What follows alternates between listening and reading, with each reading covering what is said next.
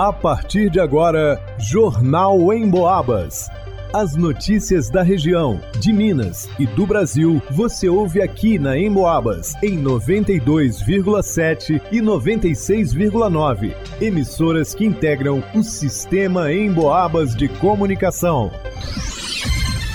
Isabela Castro. arquiteta revela possíveis prazos para abertura de licitação do transporte público em São João del Rei. Luana Carvalho. Inscrições do programa Jovem Aprendiz nos Correios podem ser feitas até esta sexta-feira, 21 de abril. São João Del Rei tem três vagas. Isabela Castro. Infectologista explica as diferenças dos sintomas da dengue e da chikungunya, como é feito o diagnóstico das duas doenças e como se prevenir. Gilberto Lima. Através de ligação telefônica, bombeiro salva bebê em São João Del Rei. A menina de apenas seis dias de vida sofreu obstrução respiratória após amamentação. Jornal em.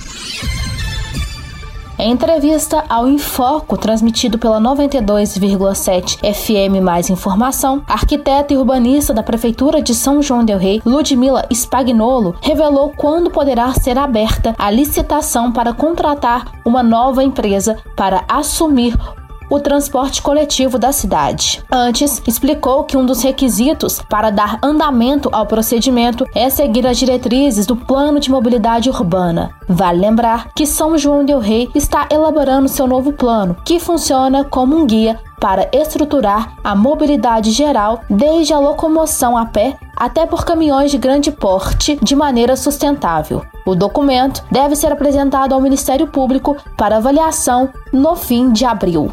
Após a finalização e aprovação do projeto, existem alguns prazos. Após a aprovação do plano, de acordo com o termo de ajustamento de conduta firmado com o Ministério Público, o município tem os seguintes prazos: 150 dias para obtenção de recursos do projeto de mobilidade urbana por meio do Ministério das Cidades, que agora existe de novo.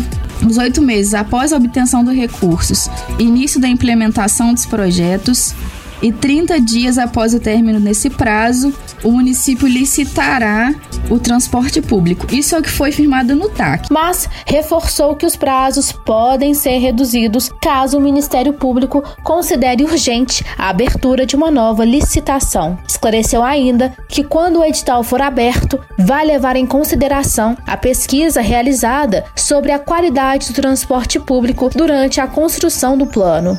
Mais de 170 entrevistados deixaram sugestões que foram divididas em oito grupos. Disponibilização de mais horários aos finais de semana, no período noturno e nos horários de pico, reclamações de atraso, manutenção, uma maior diversidade de opções para recarga do cartão magnético, porque parece que o horário que funciona as pessoas que trabalham não conseguem recarregar. Sim. E só tem um ponto que é na rodoviária, né? Exatamente. né? Novos pontos de ônibus e sugestões para nova licitação. Tudo isso a gente tem documentado. E também foi apresentado na audiência pública e está no texto do plano. Na sequência, ressaltou que licitar uma empresa para conduzir o transporte público é bastante complexo e que exige estudo. O que a gente não pode é querer uma solução imediatista que vai resolver hoje e piorar amanhã, que a situação amanhã fique pior do que ela já está. Uma licitação de transporte público é um processo demorado e muito complexo e requer tempo e amadurecimento para a gente conseguir oferecer o melhor serviço serviço possível para a população aqui de São João del Rei. A entrevista completa com a arquiteta e urbanista da Prefeitura de São João del Rei, Ludmila Spagnolo, está disponível em som e também em vídeo no facebook.com barra rádio em Boabas. Para o Jornal em Boabas, Isabela Castro. As inscrições para o programa de Jovem Aprendiz nos Correios podem ser feitas até esta sexta-feira, 21 de abril. Podem participar estudantes com idade entre 14 e 21 anos completos no ato da contratação e que estejam cursando, no mínimo, o nono ano do ensino fundamental. As inscrições podem ser feitas até 21 de abril no site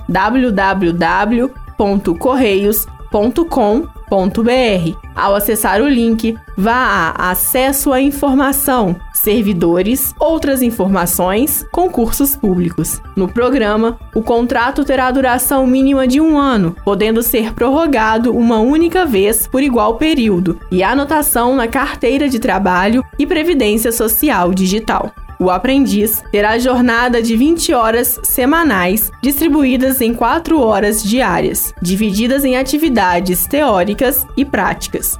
Os selecionados receberão o salário mínimo hora, conforme piso salarial de cada estado, além de vale transporte, vale refeição ou alimentação e uniforme.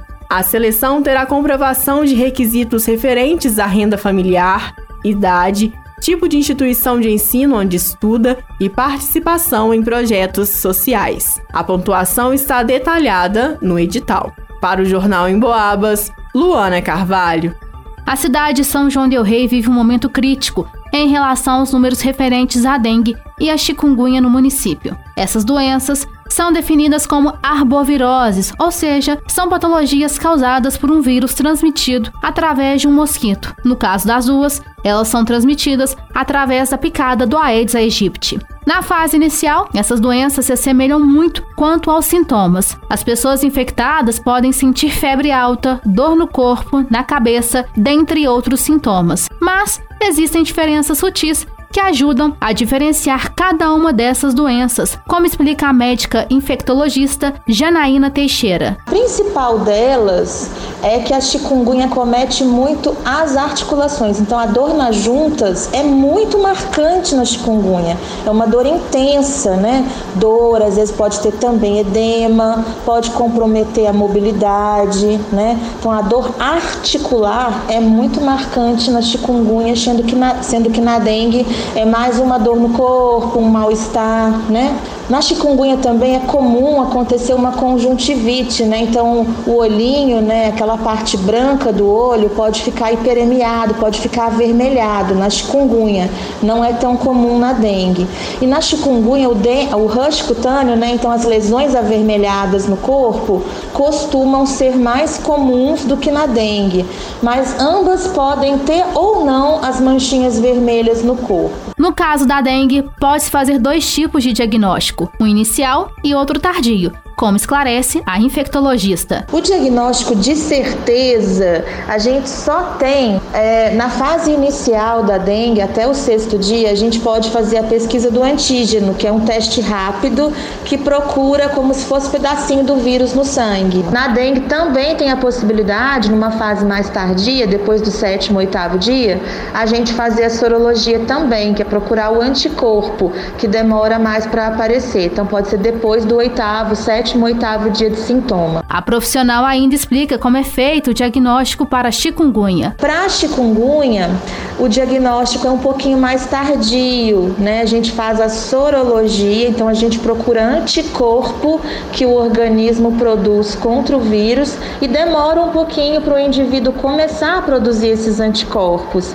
Então essa sorologia a gente faz depois do oitavo dia de preferência, tá? De sintoma. Doutora Janaína orienta que, ao aparecimento dos primeiros sintomas, como dor no corpo, febre, dor de cabeça, dor atrás dos olhos e nas juntas, é muito importante procurar atendimento médico para que na consulta possa se realizar o diagnóstico adequado e assim dar início ao tratamento indicado. A profissional também salienta que a procura do profissional da saúde é importante, ainda para se ter entendimento de como está a situação epidemiológica das arboviroses, da dengue e da chikungunya no município uma vez que os dados são repassados para a Secretaria de Saúde da cidade. Para este momento crítico das doenças, a médica recomenda o uso de repelentes de forma contínua, sobretudo os que possuem a base de icaridina.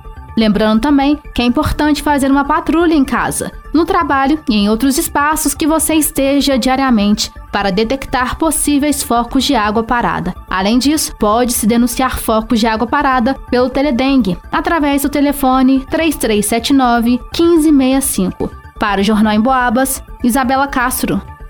Um cabo do Corpo de Bombeiros de São João del Rei realizou através do telefone de emergências, o 193, o salvamento de uma recém-nascida que estava com obstrução respiratória. O fato ocorreu na manhã de ontem, segunda-feira, quando uma amiga da família entrou em contato com a corporação, informando que a menina aparentava não conseguir respirar após ter sido amamentada.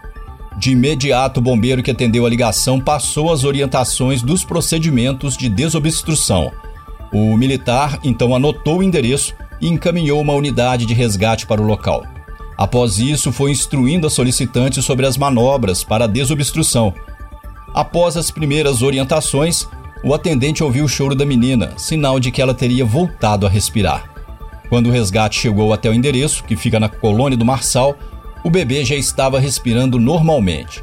Sendo assim, a equipe de bombeiros encaminhou a criança e a mãe para avaliação médica. Para o Jornal em Boabas, Gilberto Lima.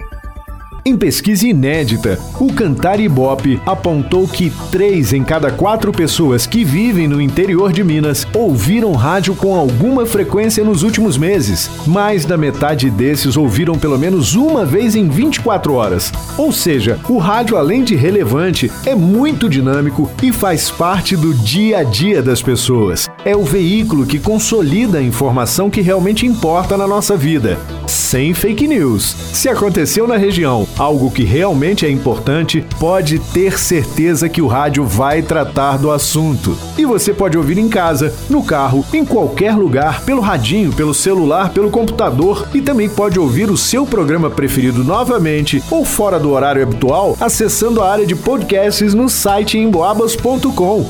Vai lá!